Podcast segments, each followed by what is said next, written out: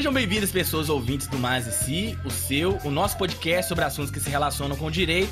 Aqui quem fala é David Ribeiro e é mais uma vez, sempre será uma satisfação enorme estar com vocês aqui em mais esse episódio, na parceria com o Mais e Si. E como sempre, estou aqui ao meu lado com minha amiga Raquel Possoli. E aí, Raquel, vamos lá para mais um episódio? Ei, David, pessoal, boa noite, boa tarde, bom dia, dependendo do horário que nos escutam. Vamos para mais um episódio, mais um episódio especial dessa parceria do MASICI e do CJT, né, o Centro de Estudos sobre Justiça de Transição. Hoje, um episódio só com mulheres, vamos assim celebrar demais. Importante, né, a gente fazer esse tipo de ressalva. É, e a gente conseguiu trazer excelentes convidados para debater o nosso tema, né? Mas eu estou colocando o carro antes dos bois aí, a gente vai apresentá-las em breve. Só vou apresentar um pouquinho do que é o nosso projeto, né, da nossa parceria.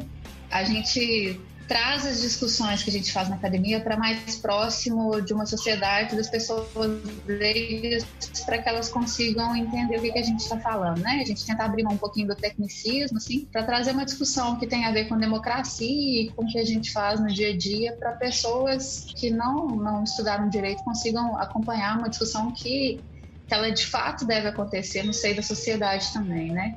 Tem o blog também, aproveito para convidar as pessoas para poder visitarem o blog do CJT, que também toca nesses temas sobre democracia, crises na democracia, erosão constitucional. Mas vamos para o episódio de hoje então, David? Certeza. E para a gente poder discutir o episódio de hoje, que é um episódio sobre comportamento judicial, é um assunto que nós estamos agora no olho do furacão desse assunto e que muitas pessoas têm muitas dúvidas sobre como comportam os juízes, as cortes, os tribunais. E nós estamos aqui com duas pessoas mais que especiais para discutir isso conosco. Então, é uma grande satisfação a gente poder contar aqui com a professora Majorri e com a professora Juliana.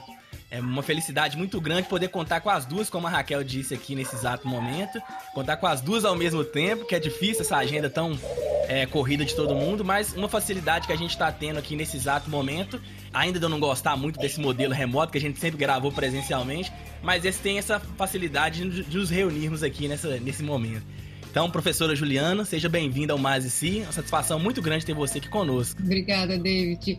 Olá, Raquel. Olá, Marjorie. É um prazer estar aqui com vocês hoje. Muito bom. E aí, Raquel? Apresenta a nossa colega aí, a professora Majorri.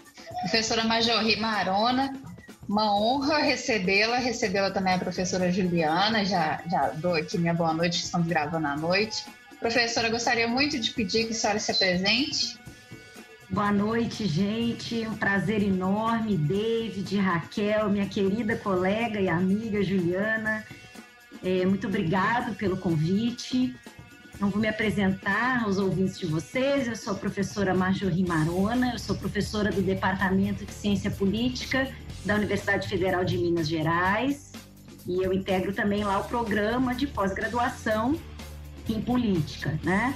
É, sou líder, pesquisadora líder é, do Observatório da Justiça no Brasil e na América Latina, é um núcleo de pesquisa lá ligado ao Departamento de Ciência Política da UFMG e tenho essa formação híbrida. Eu sou graduada em Direito, fiz o mestrado em Direito e depois fui fazer uh, o doutorado lá na política. Então, desde que de fato escolhi essa via da academia para ser a via da minha vida, né, pelo menos da minha vida profissional, eu me interesso pelos estudos aí vinculados às instituições judiciais, né? Isso que a gente chama de uma agenda de judicial politics, né? Que da qual até imagino que vou poder falar um pouquinho mais hoje. E junto com a Juliana, a gente também tem trabalhado muito com pesquisas empíricas voltadas ao Supremo Tribunal Federal, que está aí na moda e atuando ativamente na vida política nacional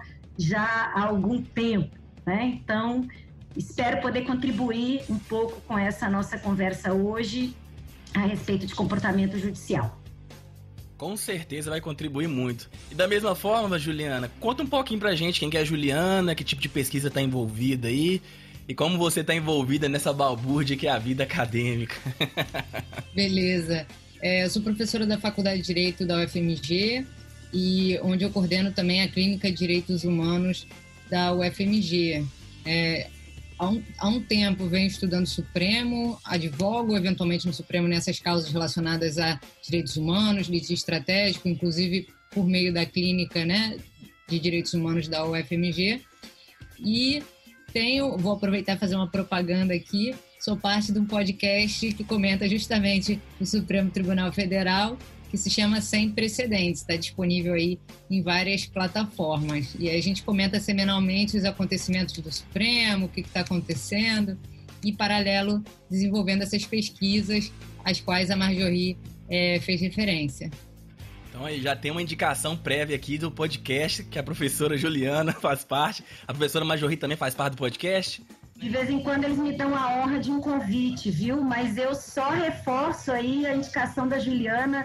Eu acompanho semanalmente e as análises são de alta qualidade, alto nível lá. Quando me chamam, eu fico nervosa. Eu fico preparando a apresentação uma semana para poder dar as caras lá no Sem Precedentes.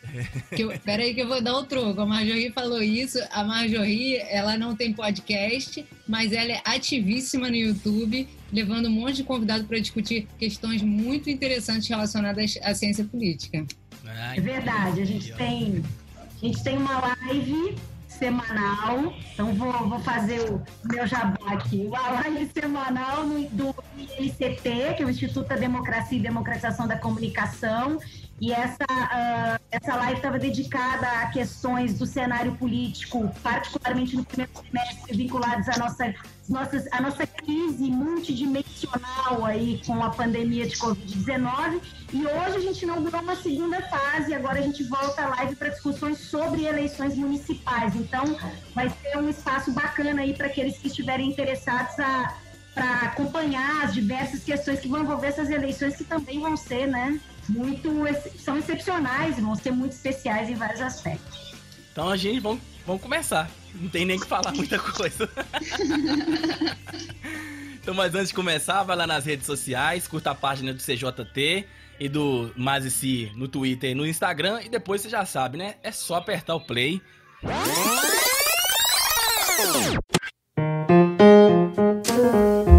Meninas, eu acho que a melhor forma da gente poder começar discutindo sobre comportamento judicial é tentando contextualizar o que, que nós estamos chamando de comportamento judicial e por que, que é importante entender sobre isso. Vamos lá então? Perfeito, David. Bom, os estudos sobre comportamento judicial, eles são uma parte importante daquela agenda de estudos a que já me referi aqui, que a gente costuma chamar de judicial politics, né? Essa agenda de judicial politics, ela revela, ela expressa uma virada realista na tradição de estudos judiciais. Né? O que, que isso significa? Né? Que se adota uma determinada perspectiva teórica, um determinado frame analítico que vai permitir que se possa compreender o funcionamento dos tribunais para além daquelas concepções tipicamente normativas da teoria constitucional, especialmente da hermenêutica constitucional. Então, o que esses estudos, o que essa agenda de estudos faz é, é tomar de empréstimo uma perspectiva das ciências sociais para o estudo das instituições judiciais. Né? E aí a ênfase ela vai recair sobre elementos que são extrajurídicos, né? elementos políticos, sociais, econômicos e culturais, que ao mesmo tempo vão influenciar, mas também ser influenciados pela atuação das instituições e dos atores do, do sistema de justiça. É nessa agenda que se desenvolvem, então, esses estudos sobre comportamento judicial. E esses estudos sobre comportamento judicial, eles são muito inspirados numa tradição que já é bastante, uma tradição de pesquisa que já é bastante antiga uh, e que dizem respeito à Suprema Corte dos Estados Unidos. Então, lá nos Estados Unidos, os estudos sobre comportamento judicial, eles formam uma literatura que acumula aí décadas de análises uh, sobre, esse, sobre esse objeto. Né? Mas do que, que se trata? Né? Se trata de compreender como que são decididos os casos que chegam às cortes, aos tribunais. E muito especialmente de explicar os padrões de regularidade decisória que podem ser observados no Poder Judiciário. Né? Então, uh, isso envolve a análise de variáveis que vão afetar o processo de tomada de decisão dos magistrados, tomados algumas vezes de forma agregada, quer dizer, como é que coletivamente os tribunais decidem e o que, que impacta né, no padrão de atuação dos tribunais tomados coletivamente. Outras vezes, se, se observa mais aquelas variáveis que vão afetar o, o, o processo de tomada de decisão do magistrado Quando a gente olha para os tribunais, né, quando os tribunais são unidades de análise, então se dá ênfase naqueles elementos de contexto, naqueles elementos ambientais do processo de tomada de decisão. Né? E aí a gente pode incluir fatores que limitam a atuação das cortes, tanto considerando a sua relação com os demais poderes do Estado, né? E a gente também muitas vezes observa algumas discussões que dizem respeito à legitimidade dos tribunais diante de, da opinião pública, né, ou da população em geral. Por outro lado, quando os magistrados são unidade de análise, né, quer dizer, quando a gente está observando como é que o que impacta no processo de decisão tomando o magistrado, né, como objeto da nossa análise, as atenções elas costumam estar voltadas aí para as características desses julgadores. Né? Então se observam quais são as suas preferências políticas, ideológicas, as lealdades político-partidárias, o pragmatismo, a, internaliz a internalização de determinadas missões institucionais. Né? Quer dizer, uh, se examina fundamentalmente os votos individuais dos, dos ministros ou dos juízes, né, nas decisões que são tomadas aí colegiadamente nos tribunais, e, se, e, e aí se procura estabelecer relações causais aí entre as diversas características do, dos julgadores e o seu padrão de uh, atuação. Eu acrescentaria ao que a Marjorie falou que essa ideia de observar o judiciário, aí o magistrado ou magistrada, o tribunal, né, como ele funciona na prática, ela é importante para a gente observar o que, que influencia o tribunal, o que, que constrange o tribunal, o que, que incentiva o tribunal, entender esse funcionamento. E aí, voltando né, para uma perspectiva mais normativa, é se perguntar se essa corte, esse magistrado, essa estrutura do Poder Judiciário entrega o que promete, né?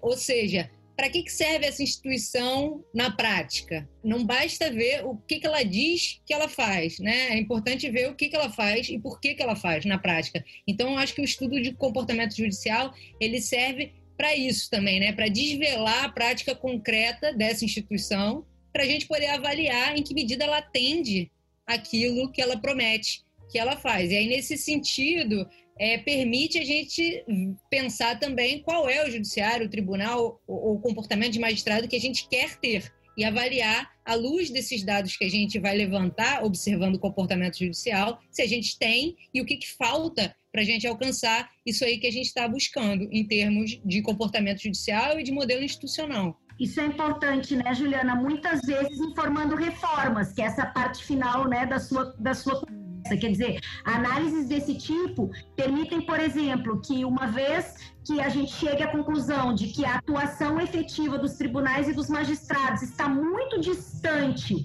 daquilo que, se, que seria o desejável diante de um quadro normativo específico, o que se pensa que deveria ser a atuação desses magistrados e desses tribunais, você pode sugerir, né, propor reformas, reformas, mudança nas regras tendo como uh, uh, um objetivo regras que incentivem comportamentos diferentes daqueles comportamentos que estão sendo observados. Então, acho que essa também é uma, uma, importante observação que a Juliana faz, do ponto de vista até da utilidade prática né, desse tipo de, de estudo.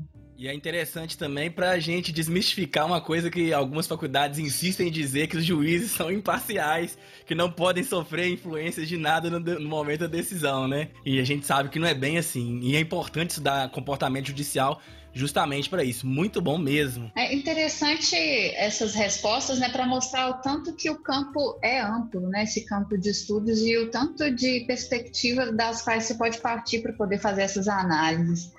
Uma pergunta que fica é a partir de quais modelos a gente pode construir as análises, se são modelos metodológicos. Uma coisa que a professora Majori comentou é que essa origem é uma origem muito estadunidense, né? A origem desse campo de estudo.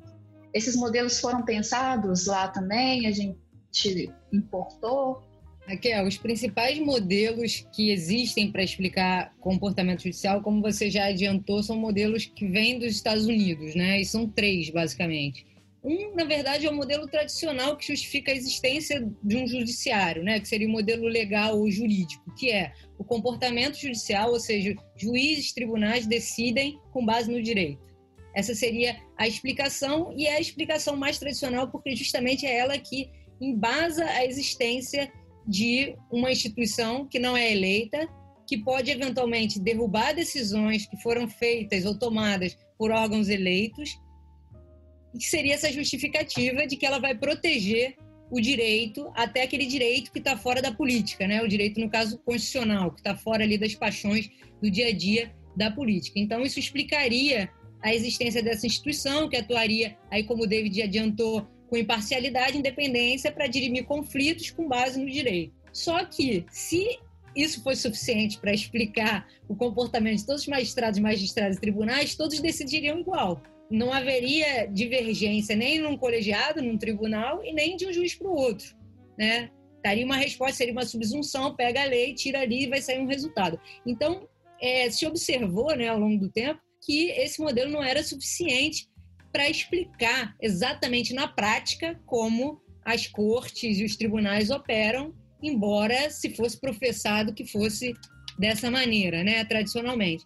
E aí surge, né, se desenvolve a ideia do modelo atitudinal, que é a ideia de que magistrados e magistradas eles, eles agem com base nos seus valores, na sua ideologia, né, a forma como eles veem o mundo. Então eles, eles vão perseguir esses objetivos, que não são objetivos jurídicos, por meio do direito. Né? O direito vira um instrumento, na verdade, para eles se moverem ali na direção da sua ideologia, no seu espectro político. Esse, esse modelo se desenvolveu muito nos Estados Unidos, a partir, sobretudo, da análise lá da Suprema Corte, e se utilizava para medir a eficácia desse modelo a nomeação dos magistrados, né, dos, dos ministros da Suprema Corte. Ou seja, ah, foi nomeado pelos, pelo Partido Democrata, vai ter uma posição mais liberal nesse sentido, pelos republicanos, é um sentido mais conservador, e isso vai revelar o que, que move esses magistrados, essa indicação, esse afinamento com uma determinada pauta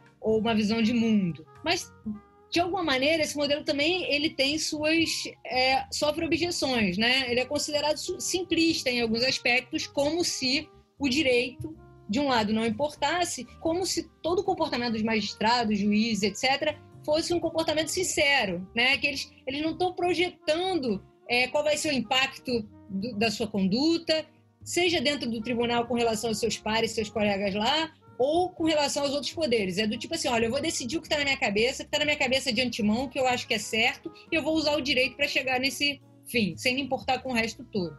A partir dessa crítica, então, se desenvolve o terceiro modelo, que é o modelo estratégico, que esses atores e atrizes esses agem adiantando de alguma maneira o comportamento dos outros e assim modulam o seu próprio comportamento. Por exemplo, ah, eu tenho a minha visão aqui extremada sobre, sei lá, direito à propriedade, tá? Uma visão extremada no sentido de um canto ou de outro. Não pode ser relativizado, por exemplo. Não pode ter desapropriação para fins de reforma agrária com relação ao direito à propriedade. Ah, mas eu sei que se eu, nesse tribunal aqui, pautar isso, ou, ou decidir baseado nisso, eu vou perder de zero. Ah, então, de repente, eu adianto aqui, adoto uma posição mais moderada e consigo compor aqui uma decisão que seja mais favorável para mim do que, de repente, o outro extremo. Essa seria um pouco a ideia do modelo estratégico. Mas, na verdade, o que se observa na prática é que nenhum desses modelos eles explicam completamente o que acontece na realidade. Inclusive, o modelo atitudinal, por exemplo, que é esse que muitas vezes é medido com base na indicação né, do partido político que nomeou aquele juiz, no caso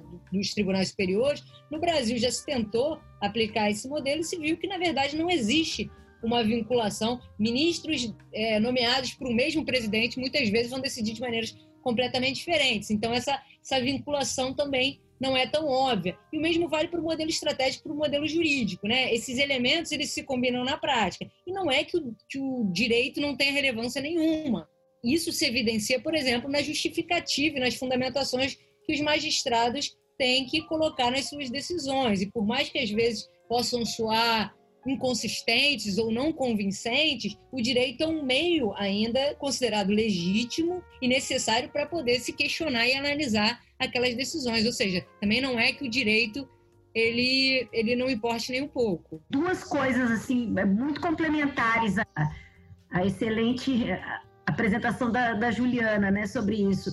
Primeiro é que a tendência mais atual é justamente de que esses modelos não sejam tratados, embora eles tenham sido construídos ao longo do tempo como modelos rivais. Quando você pega né, a história de construção dos modelos, eles são modelos rivais, esse modelo estratégico, ele se afirma em oposição à principal premissa do modelo atitudinal, né, de que juízes decidem sinceramente segundo as suas os seus valores, né, as suas preferências e, e etc. Né? Então, eles se constroem como modelos rivais, mas mais recentemente a gente costuma, na verdade, trabalhar esses modelos como modelos complementares. Né? Então, algumas análises apontam para o fato de que, é, a depender né, do nível de institucionalização ou da capacidade de que as regras ou as instituições possam mais ou menos constranger né, juízes, desembargadores, ministros, mais ou menos de acordo com as suas próprias preferências eles poderão atuar.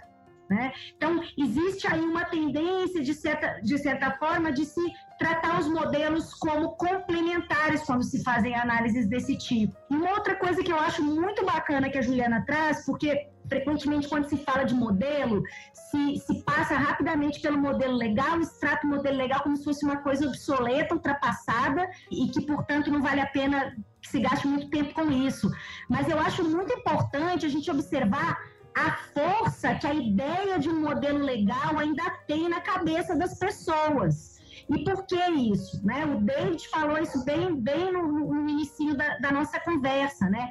A gente opera sobre um pressuposto normativo liberal. Né? Então, essa ideia de que a lei é o espaço que se opõe à política e que, então, coloca no, o campo da política como o campo das paixões em oposição a isso, reserva para a lei e para os agentes da lei a sincera representação do interesse público, ela povoa mentes e corações e ela, inclusive, né, faz com que a opinião pública muitas vezes aposte muito mais na burocracia do que no campo da política para resolver uma série de questões que são fundamentalmente políticas. Então, o quanto, embora o modelo legal ele já não seja hoje o principal preditor das análises de comportamento judicial, ele continua sendo frequentemente mobilizado em justificativas no debate público para que inúmeros, inúmeros desvios para que sejam realizados, né, no sentido daquilo que a gente costuma colocar sob o guarda-chuva de judicialização da política. Uma crença exacerbada de que o ator que opera com a legalidade, ele é desprovido de interesses, ele é desprovido de preferências. Então, portanto, ele pode resguardar melhor o interesse público do que aquele ator que foi eleito, que tem sobre ele mecanismos que podem controlar a sua atuação, mecanismos democráticos que podem controlar a sua atuação, como voto, eleições, escrutínio público frequente. Então, é bacana a gente observar né, que muitas vezes esse, a gente consegue vincular o debate público também às pesquisas que a gente faz aí sobre comportamento judicial e a discussão sobre os, sobre os modelos. Muito interessante a fala de vocês, que é a gente já parte de um outro pressuposto que é o seguinte, né? As pessoas têm interesse. E o fato de um juiz passar num concurso e uma corte ter essa responsabilidade de justificar suas decisões, não quer dizer ali que ele vai estar isento desses momentos de interesse, desses momentos de humanidades, vamos dizer assim, né?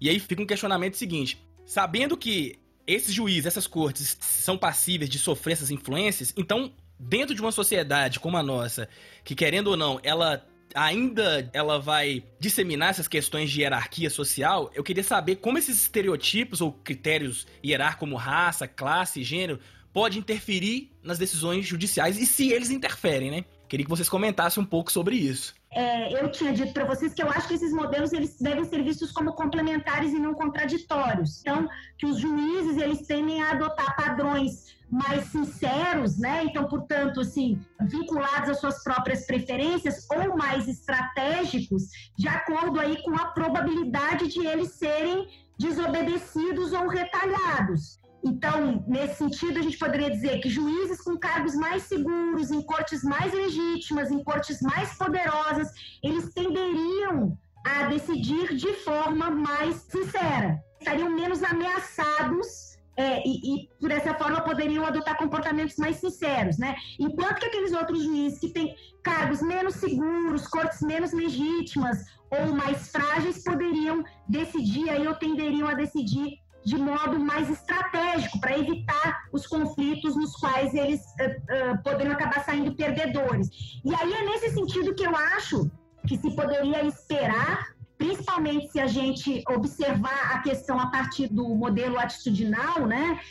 Os juízes possuem preferências políticas, atitudes pré-existentes, né? E essas atitudes e preferências elas vão ser ativadas pelos que o caso que está sob julgamento traz. E essas atitudes, essas preferências, essas atitudes pré-existentes, elas certamente são atravessadas pelas trajetórias desses juízes, desses desembargadores, destas desembargadoras, destas ministras, destas juízes, juízas. Elas são constitutivas da identidade dessas e desses julgadores, né? E aí, nesse sentido, as experiências de gênero, sexualidade, de raça, etnia, né? Elas vão contar. Então, mesmo quando a gente considera e, e, aí, não só nesse sentido, assim, também vão contar, mesmo quando a gente considera os, que, que os elementos que, uh, para o qual nós estamos dando atenção são aqueles do modelo estratégico. Né? Mesmo assim, esse pressuposto uh, vai permanecer. É, quando a gente fala de objetivo, por exemplo, isso está ligado à formação do juiz, à sua experiência de vida, ao modo como ele vê o mundo, e isso, mais uma vez, é atravessado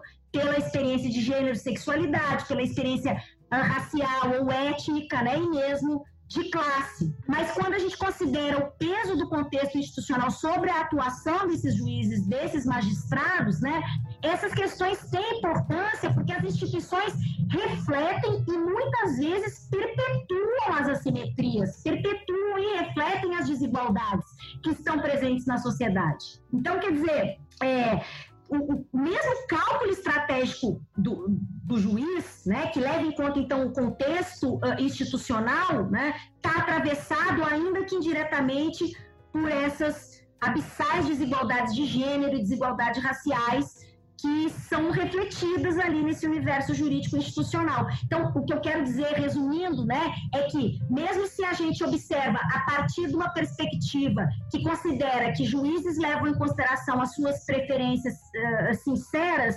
questões raciais, questões de gênero vão contar, porque essas preferências são atravessadas pelas suas experiências. Mas ainda quando a gente leva em consideração a questão institucional e o quanto a questão institucional pode, de fato, constranger a atitude, a decisão e o comportamento desses julgadores, ainda assim essas questões vão estar presentes, porque as instituições não nascem do nada. As instituições, elas têm raízes na sociedade, então elas refletem as assimetrias sociais, elas refletem as assimetrias de gênero, elas refletem as assimetrias raciais. Quer dizer, quando a gente olha aí para representatividade, para representação, número de mulheres no poder judiciário, ou para representação de negras e negros, ou para representação de indígenas, e observa que não há correspondência com a representação desses grupos na sociedade brasileira, né? A gente está observando o quê? Toda uma institucionalidade que, na verdade, reflete as assimetrias sociais. Juliana? É, essa explicação da Marjorie é sensacional. Eu acrescentaria que essa influência né, desses critérios hierárquicos, dos estereótipos, ela vai se dar na decisão, no conteúdo da decisão, na aplicação do direito, um direito que muitas vezes também já vem enviesado e já vem marcado por essas hierarquias lá do legislativo. Então, só da gente pensar na criminalização de condutas como o crime de vadiagem, que perdurou aí no Código Penal durante muito tempo, ou crime de pederastia, que existia no Código penal militar até 2015, foi declarado inconstitucional pelo Supremo. Quer dizer, são crimes que já, já vêm com endereço, né? já vêm com alvo neles. Mas ainda, e aí estou falando do direito penal, mas poderia ser do direito como um todo, né? Tipos penais que são considerados neutros na hora da aplicação elas, eles vão sofrer esses vieses também. Então é isso a pensar, né, dos grupos que são mais criminalizados, desproporcionalmente criminalizados no Brasil, então população negra, jovem, de periferia, e pensar também naqueles que não são protegidos, né, pelo direito. Então um conceito que vigorou também no direito penal durante muito tempo era o conceito de mulher honesta, aquela mulher que era passível de ser protegida pelo direito, aquela mulher da conduta irrepreensível. Então, o direito na sua aplicação ele se baseia muitas vezes em vieses marcados por, por todas essas dimensões de hierarquia social e também a sua aplicação é atravessada por isso. Mas aí, como a Marjorie trouxe para gente, essa hierarquia ela não vai se refletir só no conteúdo da decisão, mas no próprio funcionamento dessas instituições. A Marjorie trouxe a questão da representatividade, a gente pode pensar em outras também, como, por exemplo, o acesso aos tribunais como parte, né? Uma série de regras e práticas que inibe que certos grupos alcancem os tribunais e podem ser desde regras processuais de legitimidade, então, por exemplo, a lista daqueles autorizados a proporem ações direto no STF no controle abstrato de constitucionalidade, que tem suas questões, lá diz entidade de classe, o tribunal entendeu historicamente que entidade de classe é só classe econômica ou profissional, excluiu todos os outros tipos de classe. Por quê? Deixando de fora grupos e coletividades e a representatividade dos seus interesses. Mas podem ser regras mais prosaicas, mais comezinhas, como, por exemplo, a regra da roupa que você tem que entrar dentro de um tribunal, que vai deixar pessoas de fora. Né? Se você diz que o homem tem que entrar de terno e gravata, quem que você está deixando de fora? Quem não tem um terno e gravata quem se identifica por uma roupa que não é o terno e gravata, quer dizer, um monte de gente. Então, esses filtros também vão funcionar é, nessas práticas. E esses, esses critérios hierárquicos, raça, classe, etc., eles vão operar também, e é interessante observar isso, na própria relação entre os ministros e ministras. Então, eu fiz um, uma pesquisa junto com dois outros professores, a Rafaela Nogueira e o Diego Werneck, que a gente tentou mapear e a, e a gente concluiu que sim, se os ministros do Supremo eles desconfiavam mais das relatoras mulheres, né? De quando as, as responsáveis pelo processo eram mulher. A gente não sabe por que isso acontece, se existe uma desconfiança da competência delas, se existe uma desconfiança ou uma percepção de que elas não vão poder retalhar se elas forem desafiadas. Pode ser por uma série de razões, mas na nossa medição lá, a gente verificou que sim, que existe é, maior desconfiança ou maior divergência quando a responsável pelo processo é mulher. Ou seja, nem quando essas mulheres né, a, conseguem ingressar nesse, nesse espaço de poder, conseguem operar lá dentro, elas estão imunes de sofrer esses vieses, esses estereótipos de gênero. E isso é, se aplica para a questão de gênero, mas também para as outras questões. Então é interessante observar isso, essas múltiplas dimensões em que sim esses critérios hierárquicos operam dentro da instituição, não só no conteúdo da decisão, mas no, sua, no seu próprio funcionamento. Ô, Juliana, é, você estava falando aí da pesquisa de vocês e eu lembrei de duas coisas aqui. Um, acho que uma das primeiras pesquisas que a gente fez lá no Observatório da Justiça, depois foi até publicado pela Saraiva, um livro que chamava Cartografia da Justiça no Brasil em que a gente associava a lógica de estruturação da justiça no, nos estados brasileiros, a gente trabalhava com justiça estadual e relacionava o nível de institucionalização com o índice de Gini e observava a concentração de comarcas em municípios com melhores condições né, assim, com, com, menos desigualdade, com melhores condições de vida e também relacionadas com PIB e etc. IDH, IDHM, né? Uma pesquisa ainda do início, acho que é do início dos anos 2000. Então, assim, esse marcador de classe, né, na verdade, aí na base da estruturação e organização do judiciário no território. E aí depois lembrei também essa questão, essa questão de gênero, a gente também fez alguma coisa nesse sentido e mostrava a partir dos dados até do, do CNJ em relação a perfil de, de magistrados, e, enfim, né, um censo que, que o CNJ eu acho que coordenou, né, um censo da magistratura que o CNJ coordenou, e a gente mostrava o quê? A gente mostrava que a entrada de homens e mulheres na magistratura ela era igualitária ali, ficava 50 50 50. Mas à medida que ia subindo na hierarquia dos tribunais, as mulheres iam desaparecendo dos espaços. E é tão engraçado observar que a gente pode fazer uma analogia com o mundo da política. A gente observa, né, nem o número de candidaturas é 50 50, né? Tem que ter regra, e agora aí essa eleição de novo, com uma regra nova, enfim, para tentar. Mas para além da coisa do acesso, é isso que você diz, né? Assim, mulheres participam das associações de bairro, mulheres participam nas escolas, mulheres participam de diversos espaços de micropolítica e de política comunitária. Né? Por que, que elas não estão na vida política partidária? Por que, que elas não estão na, na vida política eleitoral? Né? Então são os filtros institucionais que vão operando, né? E a gente, esse debate da representação e das políticas afirmativas de gênero e de raça que a gente vê acontecer no campo da política, né, da, da, da disputa político-partidária, da disputa eleitoral, de certa forma, ele está refletido também nos achados que a gente tem em relação à colocação, é, em relação a esses marcadores de gênero, de raça e de etnia, tanto no acesso quanto nas promoções, na ocupação de, de cargos. É um mundo profundamente masculino, né? Então, isso que você mostra é uma desconfiança, não é só o acessar, então, as mulheres acessam, né? Mas uma vez que elas acessam, é, que tipo de conduta é esperada das mulheres? Que tipo de, de resposta é esperada das mulheres? É um tipo de resposta, um tipo de conduta que está assentado numa cultura profundamente masculina.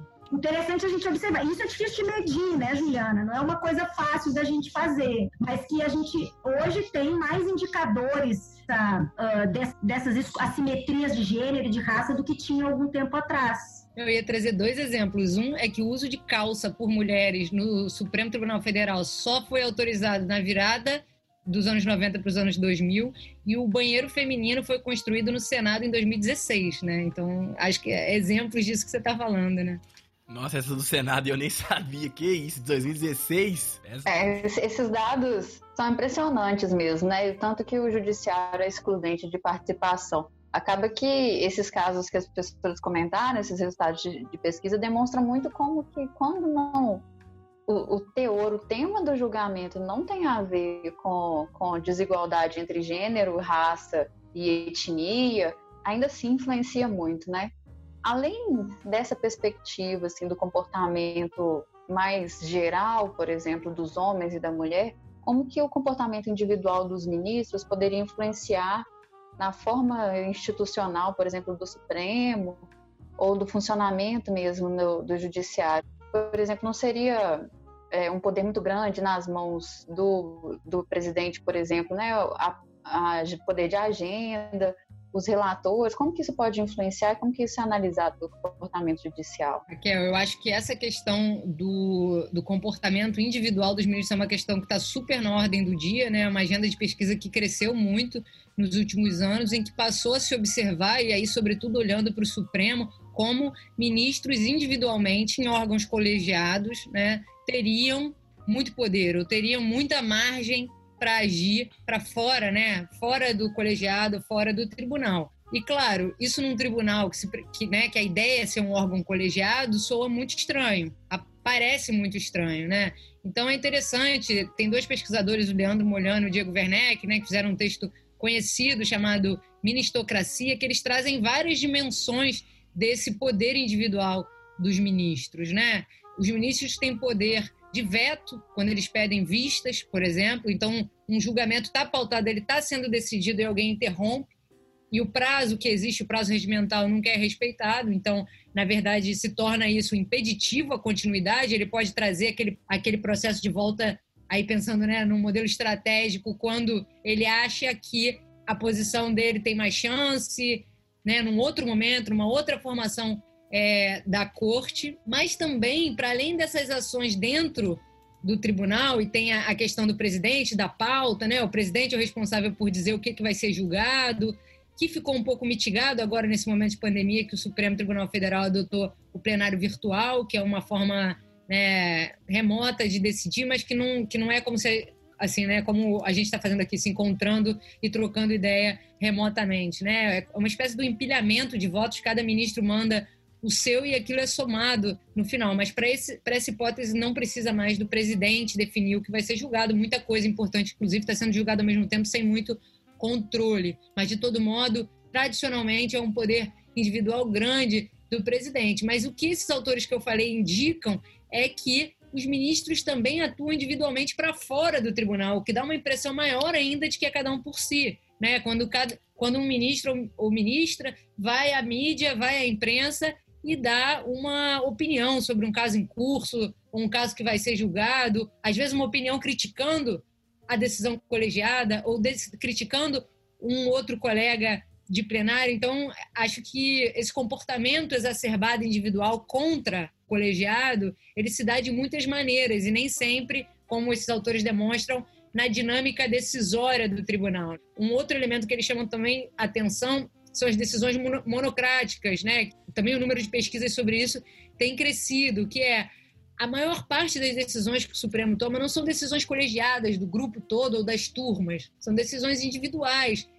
e que têm o seu objetivo, que seria garantir celeridade, né, rapidez no processo, ou resolver coisas que fossem triviais, ou coisas que já são consolidadas no, na jurisprudência do Supremo para evitar sobrecarga de trabalho. Mas o que se observa na prática é que elas são usadas sem muito controle e também se tornam mais uma forma de agir dos ministros individualmente, é, muitas vezes, inclusive, contra o tribunal, contra o colegiado.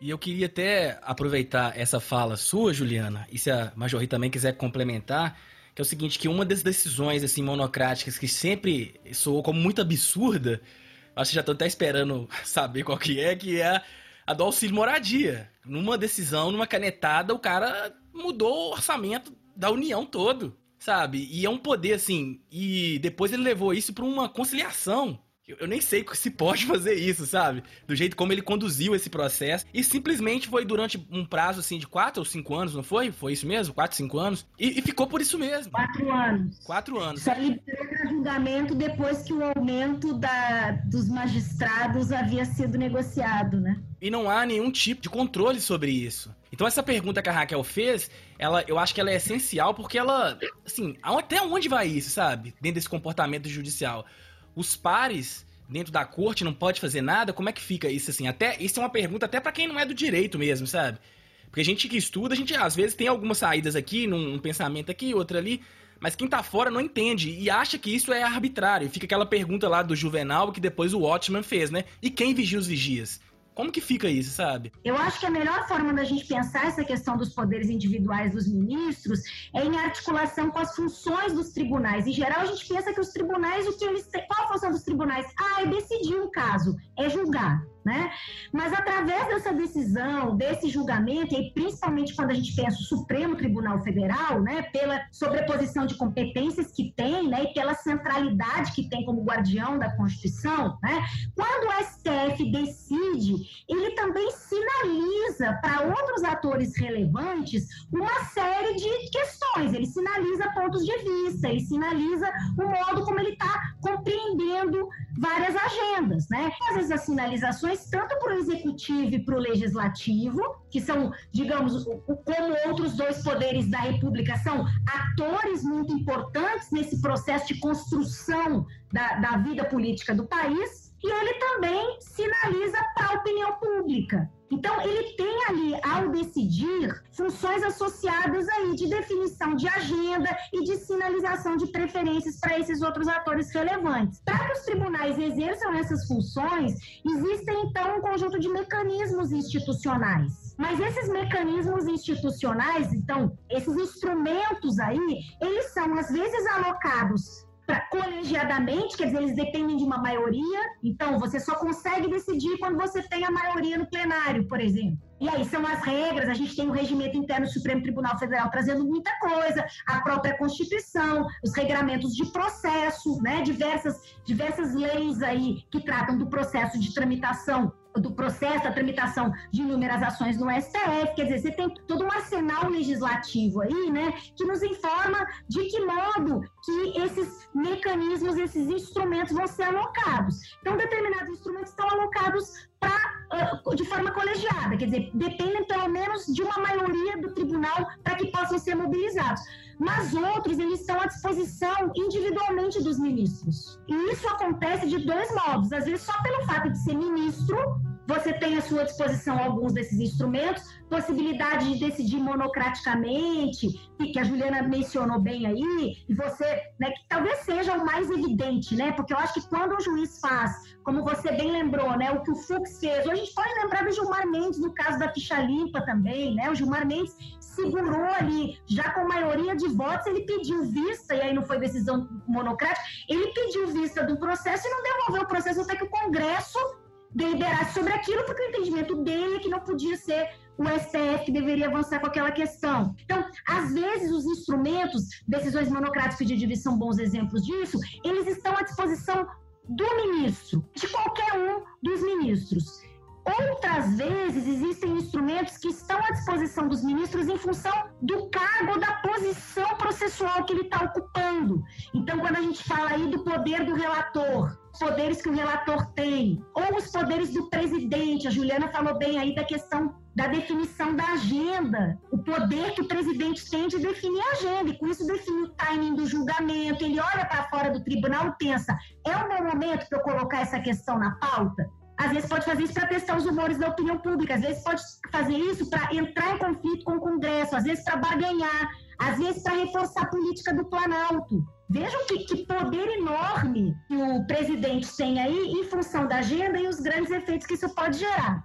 Agora, são legítimos? Bom, aí depende da perspectiva teórica qual você se filia. A gente volta para aquela nossa conversa lá do início. Quer dizer, numa perspectiva, por exemplo, que, que o Conrado Ibner, eh, que, que é um, um, professor da USP, né, e, e, um colega nosso de pesquisa dessa agenda também, ele trabalha muito na perspectiva de diálogo institucional. E aí ele vai dizer, olha, uh, um voto vista, por exemplo, ou liminares monocráticas não vão ser legitimamente mobilizadas quando elas servem para evitar uma decisão. Porque o que se deseja do tribunal é que, ao decidir, ele possa uh, melhorar ou qualificar o debate público, ampliar a publicidade de determinada decisão, operando aí a partir de diversos fatores. O que existe hoje é um consenso da literatura de que o desenho atual do Supremo Tribunal Federal, ele é um desenho que propicia poderes individuais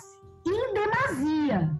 E isso pode ter reflexo sobre a eficiência do tribunal, mas também e principalmente sobre a legitimidade do tribunal. Quer dizer, se, se houver, e quantas vezes a gente vê, né? É, a Juliana lembrou bem, esses, esses instrumentos muitas vezes são usados para dentro, né, que a, gente, que a gente pode dizer, quer dizer, em disputa de agendas individuais dos ministros, mas muitas vezes eles são usados para fora, quando o ministro vai à imprensa, antecipa ponto de vista. É, vocês devem lembrar do caso, a Juliana pode ajudar mais, de, dar mais detalhes dele, em que, às vezes, da votação para a questão dos embargos infringentes no, no caso do mensalão, houve uma entrevista bombástica de um dos ministros do Supremo Tribunal Federal que colocou um colega que tinha nas costas a obrigação de desempatar um julgamento, né, numa posição delicadíssima perante a opinião pública. Então, quer dizer, muitas vezes, se esses poderes forem usados de forma absolutamente descoordenadas, né, e sistematicamente contra o plenário para avançar agendas individuais, isso pode gerar no médio prazo uma erosão da legitimidade e da confiança na atuação do tribunal. Isso é um problema muito sério numa democracia. Isso abre flancos para que em situações como a que a gente está vivendo hoje, por exemplo, em que nós estamos num contexto de claro recesso democrático, você tem aí um tribunal que já vê que já pode vir fragilizado pelo modo como mobilizou esses instrumentos antes e que agora encontra uma evidente e legítima sucessão de ataques à sua posição institucional.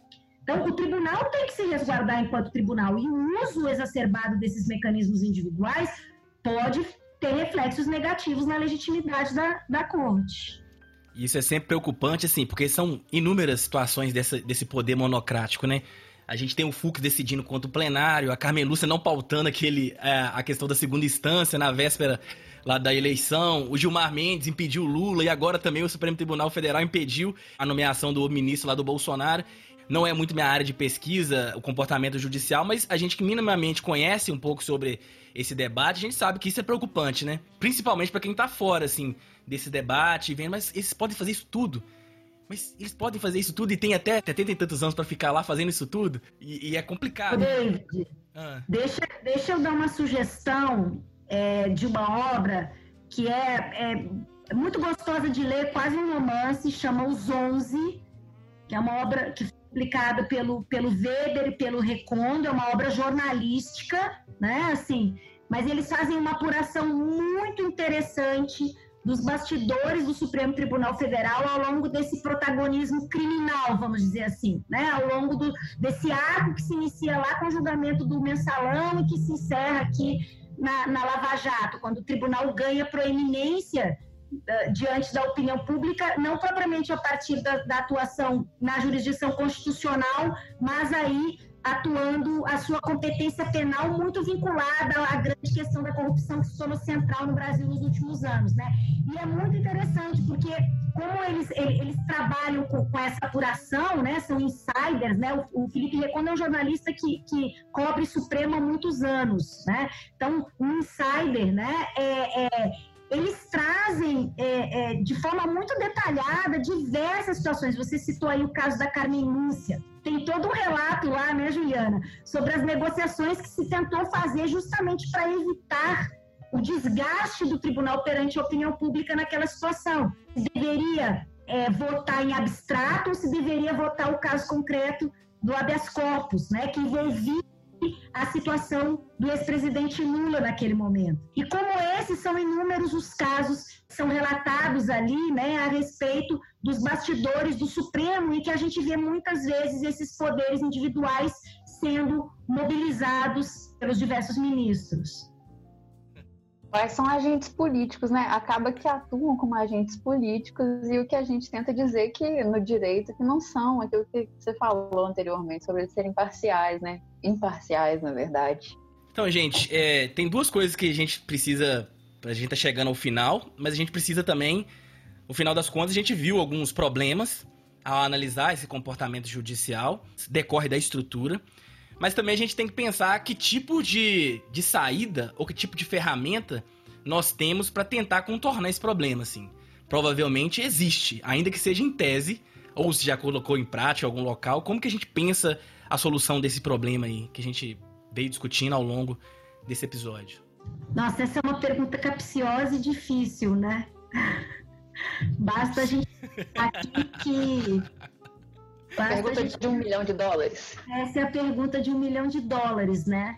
Porque se a gente pensar, por exemplo, que nas últimas semanas a gente esteve debatendo a questão da reforma administrativa e não por acaso qual foi uma das carreiras ou duas carreiras, né, que conseguiram se manter alheias ao modelo de Estado, ao modelo fiscal que o governo está tentando impor, justamente a magistratura e o Ministério Público. E sob qual justificativa de que os magistrados, eles, eles devem, eles próprios, na verdade, regular a sua carreira e a sua forma de organização, né, que o executivo não poderia fazer em respeito da separação entre os poderes. Então, a gente tem, é, eu não estou dizendo que eu concordo com esse ponto de vista, existem inúmeros constitucionalistas, inclusive, que não leem a literalidade dessa colocação, dessa indicação, mas o fato é que a gente tem, de certa forma, um paradoxo, né? Porque é, o que vai acontecer aqui é que a mudança, a alteração né, desse tipo de, de comportamento se deve fundamentalmente à alteração das regras, né? E aqui eu vou ir numa linha bem institucional, assim, para dizer o que na ciência política é um jargão clássico: instituições importam.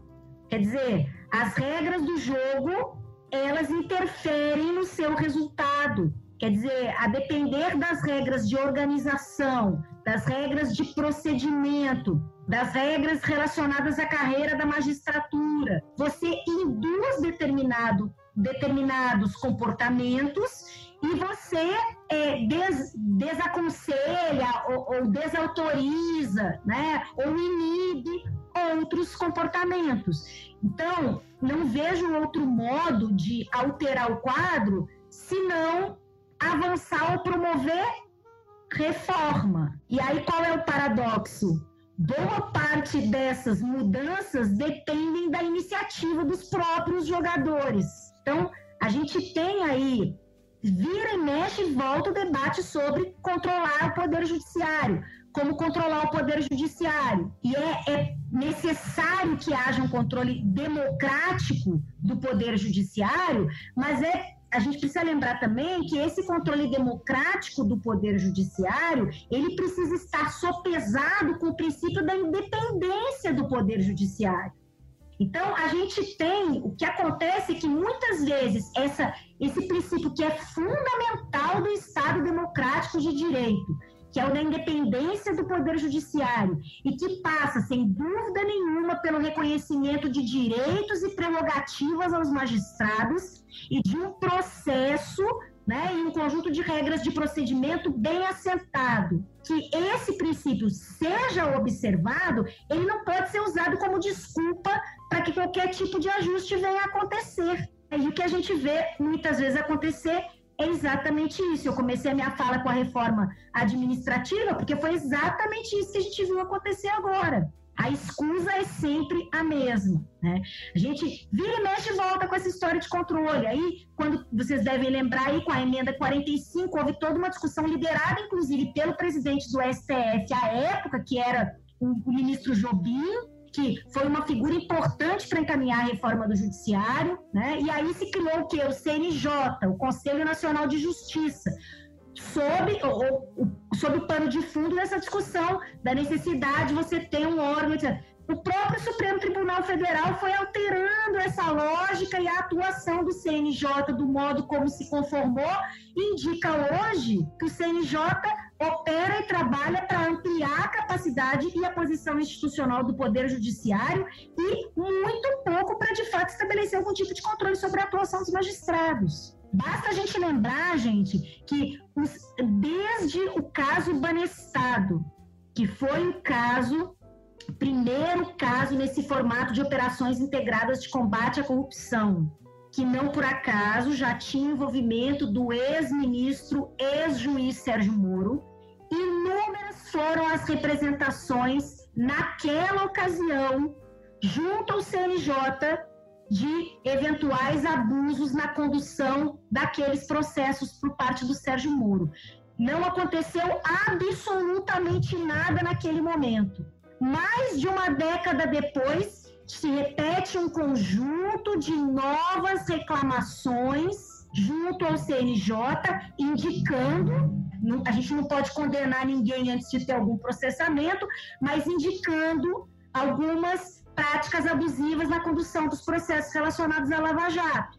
De novo, o CNJ tem muita dificuldade de dar respostas concretas e o mesmo se diga em relação ao CNMP, tá? Tem colegas nossos que estudam o Ministério Público e vão encontrar resultados muito parecidos no caso do CNMP. Então, os abusos da magistratura são de difícil controle. A gente não está a gente não tá preparado nem institucionalmente para desenvolver esse tipo de, de controle e a gente tem um problema de fundo de cultura política sério também para tratar em relação a isso. E esse, então, ó, vão ser décadas, na melhor das hipóteses. Né? Não sei o que a Juliana pensa a respeito. Então a cena é a pior possível. Eu vou fazer então talvez uma mitigação a isso. Eu também não estou otimista, mas é, a Marjorie falou que as regras do jogo importam, até porque essa legitimidade das instituições ela vai ser medida a partir dessas regras que estão colocadas. Então, nesse sentido, uma busca por legitimidade num cenário em que o Supremo está com a legitimidade abalada por uma série de razões, inclusive esses comportamentos individuais, essa busca por legitimidade talvez possa contribuir para levar a reformas internas, né?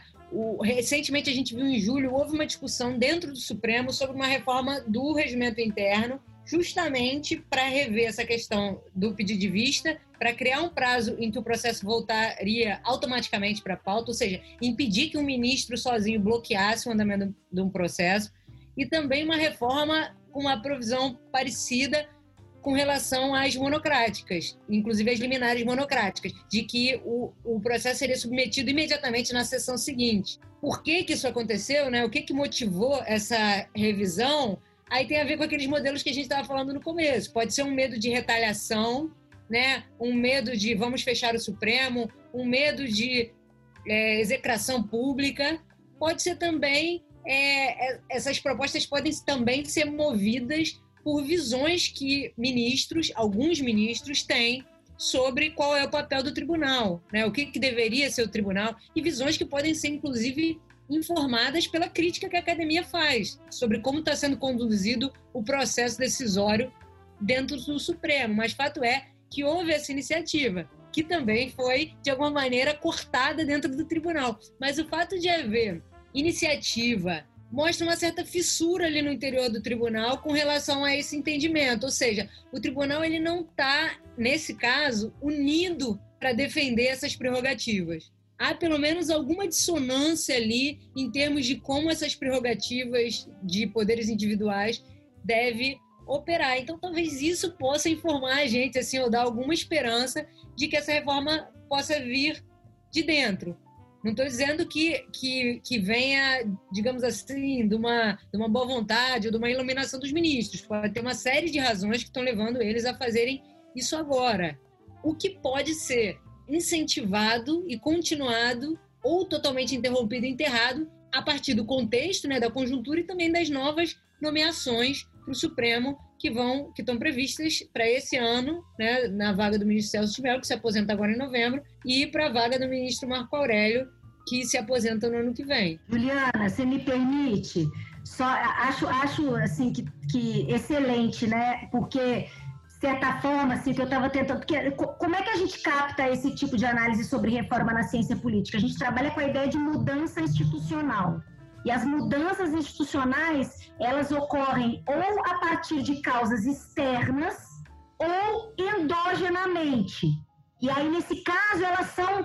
A gente usa o termo que é aprendizado institucional, né? Elas são, na verdade, mais lentas e graduais, quanto que aquelas que são causadas por, por, elementos externos são mais radicais, tem mais uma lógica de ruptura. O que eu estava chamando atenção na minha fala inicial é para o fato de que o modo como a estrutura de relação entre os poderes e a organização do Estado no Brasil está dada, de certa forma, protege o poder judiciário de mudanças institucionais que aconteçam de fora para dentro. A gente depende, e isso é razão do próprio princípio da independência judicial, e tem toda a razão de ser. Então, a gente depende muito, toda vez que pensa em mudança no judiciário, em reforma no judiciário, a gente depende muito dos processos endógenos de mudança.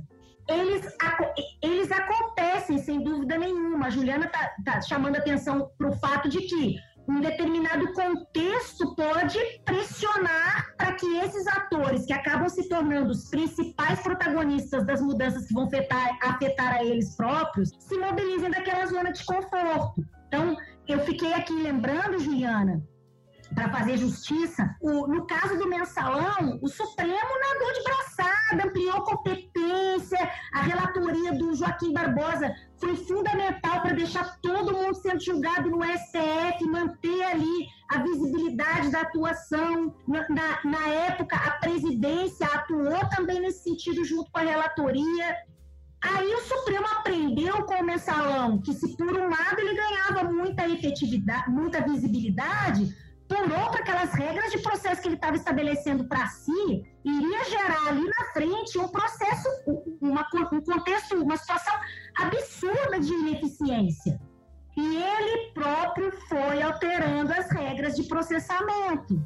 Mudou a posição em relação ao foro privilegiado, por exemplo. Então, ele foi, pela própria experiência, alterando determinadas regras de funcionamento para gerar melhores resultados de acordo com aquilo que eles haviam entendido como, como um risco, ou como ruim, ou como custoso. Então, isso é para dizer, Juliana, que eu acho que você tem toda a razão. A gente tem um contexto hoje, né, que talvez seja um contexto em que a gente pode ter um pouco mais de esperança do que o contexto de alguns anos atrás, particularmente porque a gente sabia muito pouco sobre o Supremo até bem pouco tempo atrás. Né? Então é isso, a gente começou esse podcast falando que a Juliana está lá no podcast que faz análise semanal do Supremo Tribunal Federal, cobertura do Supremo é uma coisa super nova. Essa agenda de estudos a qual a gente está se referindo é uma agenda que no Brasil, não sei, tem duas décadas que sai isso. Então, é óbvio que com a produção de conhecimento sobre o Supremo, isso vai gerando um contexto e um ambiente que impacta na na possibilidade de que alterações graduais, paulatinas, possam ir acontecendo.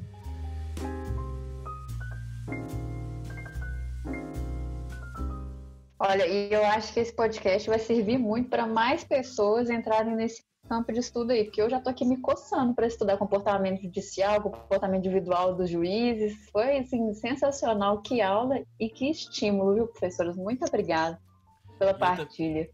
Eu também queria até encerrar com uma, uma, última pergunta antes, porque nós estamos trocando de. Não tá na, no script aí, não tá no roteiro, mas eu queria saber um pouquinho é, qual que é a perspectiva de vocês agora com a mudança de, de presidência aí do Supremo Tribunal Federal para o Fux. Não, eu vou dizer, eu vou falar um pouco então dessa presidência que está se encerrando, né? A expectativa com a presidência do, do Fux é um pouco difícil de saber porque o ministro Fux ele fala coisas que talvez a opinião pública, que a sociedade queiram ouvir, né? E coisas que às vezes são muito ambíguas. Então ele fala de vamos dialogar com o poder executivo, mas não ficar subordinados, né? Vamos combater a corrupção, mas sei lá o quê, vamos otimizar, digitalizar, mas sei lá, é, garantir a justiça. São, são discursos que, que agradam né, os ouvidos da opinião pública, mas que muitas vezes têm consequências que são antagônicas, ou meios para se alcançar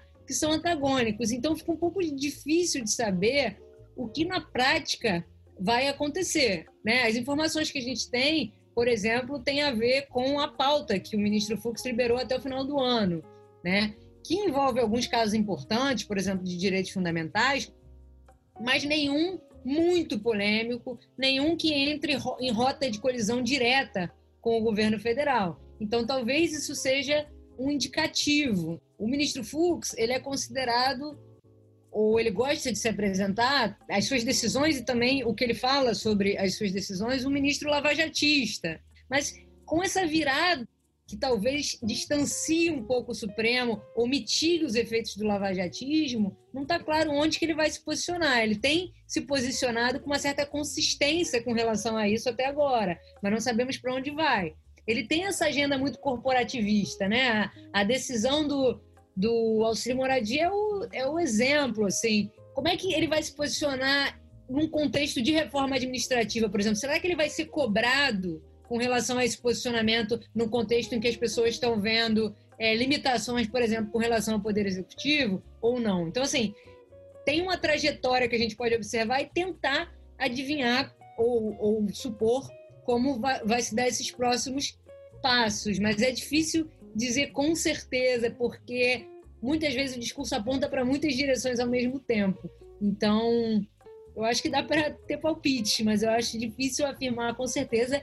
E eu apostaria que vai depender muito da conjuntura, vai depender de como vai estar o governo federal, de como vai estar o Supremo inserido nessa dinâmica. E aí eu falei da, da presidência anterior, né, do ministro Dias Toffoli, que foi também uma, uma presidência que tinha certas pretensões de atuação. Né? O ministro Toffoli se colocava como o Supremo como um poder moderador, com capacidade de diálogo, entre outras coisas. E na prática a gente viu uma, um certo conflito entre Supremo e governo federal, pelo menos uma parte do Supremo capitaneada aí pelo ministro Celso de Mello, decano, enquanto Toffoli tentou até o final pregar uma certa aproximação, que ele chamou harmonização com o governo federal. Então nem sempre, né, o que o presidente quer é o que ele vai ter na prática. Então eu acho que nesse contexto como as condições aí políticas estão muito complicadas, fica difícil dizer de fato como vai ser, embora seja possível é, especular. É, eu acho interessante o fato de que, assim,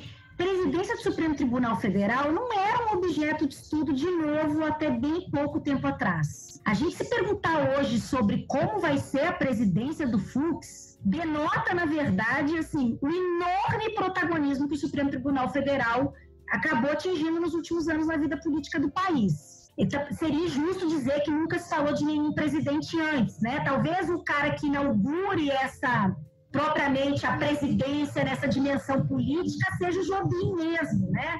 E, e muito associada aí à virada que ele deu no modo como ele passou a lidar com a questão da pauta até antes do Jobim, a definição da, da pauta era uma coisa meramente burocrática, né? O Jobim vai organizar a pauta meio que buscando fazer uma associação entre a pauta do Supremo e, e a opinião pública, assim, meio que captando os humores ao redor, né?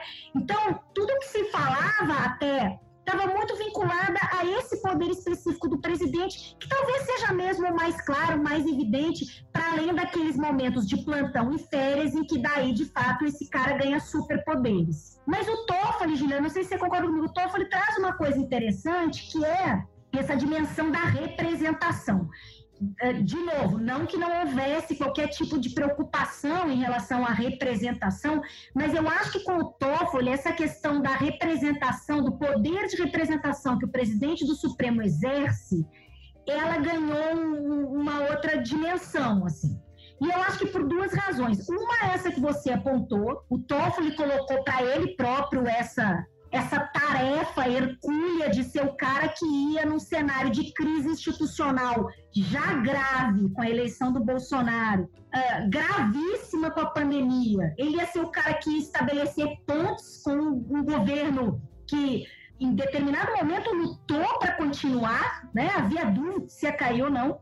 Né? Um governo que sofre críticas enormes pelas suas características iliberais, autoritárias. Né? Então, é, essa questão da representação, essa dimensão da representação, eu acho que ela, ela cresce com o Toffoli, porque ele se colocou isso, mas também, por outro lado, por essas outras razões mais de contexto, porque o STF virou um ator importante na conjuntura política nacional. Então, quem representa o STF na conjuntura política nacional também só que construir representação, gente, esse é um tema sensível na ciência política. Construir representação não é para qualquer um. Eu não, eu não me surpreenderia se daqui a alguns anos a lógica de indicação da presidência se voltasse para uma lógica de eleição. A depender do modo, que hoje em dia ela é uma lógica protocolar, não é? é não há eleição, ainda que se fale em eleição, não há eleição, né? É protocolar. Mas se de fato nós continuarmos numa tendência que o Supremo Tribunal Federal ocupa esse espaço dentre os poderes da República, de um relevante ator na definição da vida política, econômica e social do país, é possível que essa dimensão da representação da presidência do STF ela ganhe para os próprios ministros uma, uma importância maior e que aí os caras de, de, de fato se preocupem em construir um mecanismo formal dessa representação. Porque o que a gente viu com o Toffoli foi muito claramente um problema sério, que o Toffoli tinha uma agenda de, de pontes e ele não encontrava é, é, respaldo entre os seus pares para fazer isso. Em muitos momentos, em posições institucionais importantes, o, o próprio Celso de Mello, que agora vai se aposentar, frente vários processos, bateu de frente com o Toffoli e outros ministros. Então, o problema da construção da representação do presidente do STF é um é problema que eu ainda quero me dedicar a ele. E aí, para encerrar pensando sobre o Fux, eu acho que ele vai encontrar dificuldade com isso. A gente tem outros ministros ali que exercem seu bel prazer, e mesmo sem ser presidente, né, muitas das dimensões da representação. Tem o Gilmar Mendes, que é um cara e vai ser decano daqui a pouquinho. Tem o Marco Aurélio Melo, que sempre vai e, segue em raia, em raia própria. Tem o próprio Barroso, que é um cara que adora aí falar. Quer dizer, você tem ali figuras que, de certa forma, se auto se, se, se auto-atribuem a representação do Supremo Tribunal Federal e exercem essa representação, não obstante o fato de serem ou não presidentes. Então, como o Fux vai lidar com essa coisa, né? Se ele vai estar disposto a também se auto-atribuir essa representação, ou melhor, se ele vai estar disposto a assumir aí essa representação atribuída pelo cargo e eventualmente entrar em conflito com esses outros colegas, com essas outras personalidades, ou se ele vai ser um cara mais na dele, enfim, que vai muitas vezes delegar. Então, deixa o Gilmarzão ir lá, já que ele gosta de fazer isso, deixa o Gilmarzão ir lá fazer a negociação com o Congresso, fazer a negociação com o Planalto, dar as caras na opinião pública. Claro que ele não vai poder fugir de tudo, Mas quando ele fala que ele vai seguir a liturgia, por exemplo, ele pode reduzir o escopo. Encontro com os outros poderes é só em reuniões oficiais, não tem evento, por exemplo. Ele pode reduzir a pauta. Eu represento é o poder judiciário, então a pauta que eu vou negociar é a pauta do judiciário. Então, assim, tem, tem aí espaços, digamos assim, de maior ou menor extensão para o exercício dessa representação. E, e aí não sei, eu tendo a pensar que ele vai ter alguma dificuldade de firmar esse espaço de representação com tranquilidade. Foi muito bom estar aqui com vocês. Satisfação muito grande poder reunir as duas, mais uma vez insistindo nisso. Fico muito feliz de poder estar aqui, só eu aqui, o Bendito Fruto, entre quatro mulheres. no podcast aqui, porque a Mariana tá aqui supervisionando o nosso trabalho, né, gente? A gente pode esquecer disso. Mas muito feliz de estar aqui com vocês. É uma satisfação muito grande e já deixo de antemão aqui o convite para outros momentos aqui, que com certeza vão surgir. E a gente faz aquele pedido sempre ao final, assim, para que as entrevistadas elas indiquem literaturas, documentários, qualquer tipo de referência para esse tipo de pesquisa ligada ao comportamento judicial. Aí vocês podem ficar livres aí para falar.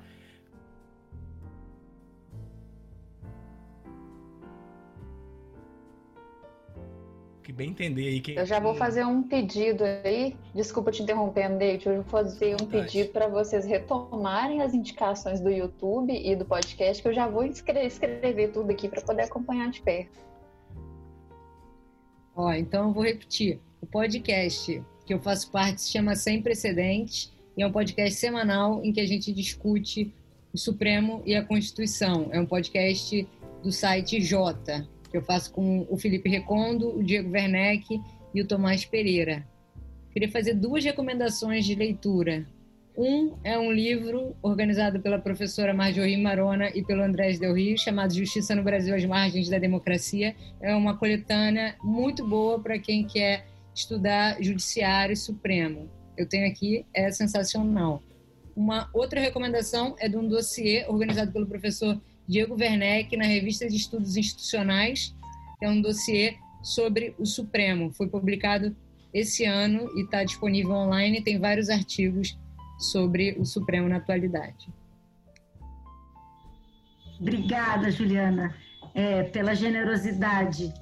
Eu vou retomar minha recomendação. Eu acho que vale super a pena para o público geral, de não especialistas, os 11, é o livro do Weber e do Recondo, é, que, que, como eu adiantei, né, fala um pouco dos bastidores, aí introduz uma, uma visão diferente, mas muito rica. E, gente, dá para ler como literatura, é muito agradável. É, em alguns momentos é divertido, em outros é tenso, mas é, eu acho que é uma boa dica. Ah, bem, então, a gente, é, o canal chama TV da Democracia, do INCT, que é o Instituto Democracia e Democratização da Comunicação. O INCT, então, ele agora tem um projeto que chama Observatório das Eleições. Então, nesse canal do YouTube do INCT, vocês podem acompanhar as lives semanais que nesse, nessa fase estarão voltadas para as questões mais candentes relacionadas às eleições municipais desse ano. E para vocês não acharem que isso não tem nada a ver com o que a gente estava falando, esperem porque há uma sessão sobre justiça eleitoral e Ministério Público Eleitoral. E, então, gente, os atores judiciais esse ano estão com tudo. Vocês têm que acompanhar tanto no portal do Observatório das Eleições, quanto lá as lives do canal uh, do, do INCT, para a gente falar de comportamento judicial na justiça eleitoral também. Isso não é pouca coisa, não. Sensacional. Muito bom mesmo. Então, gente, infelizmente nós chegamos ao nosso final aqui. Tudo que começa, um dia acaba. Minha mãe sempre falou assim: Meu filho, tudo que começa, um dia acaba. Por que, que você terminou o namoro? Ah, porque começou um dia. Mas enfim, a gente tem essa, essa felicidade ou infelicidade, de ter esse gostinho de ter um, um próximo momento. Então, muito obrigado pela presença de vocês aqui e esperamos que um, uma outra oportunidade vocês também possam estar aqui novamente. Com certeza vai ter sim, que o Supremo Tribunal Federal e o Judiciário Brasileiro não vai faltar pauta para a gente discutir. E muito obrigado e agradecemos aí. Uma honra dividir aqui nosso momento, nosso espaço com as duas professoras. Agradecer demais a participação de vocês. Já vou ser ouvinte, audiência, né, para o canal do YouTube, vou acompanhá-los e, e, se der tempo, se eu arrumar um tempinho, vou bater na porta aí para fazer pesquisa junto.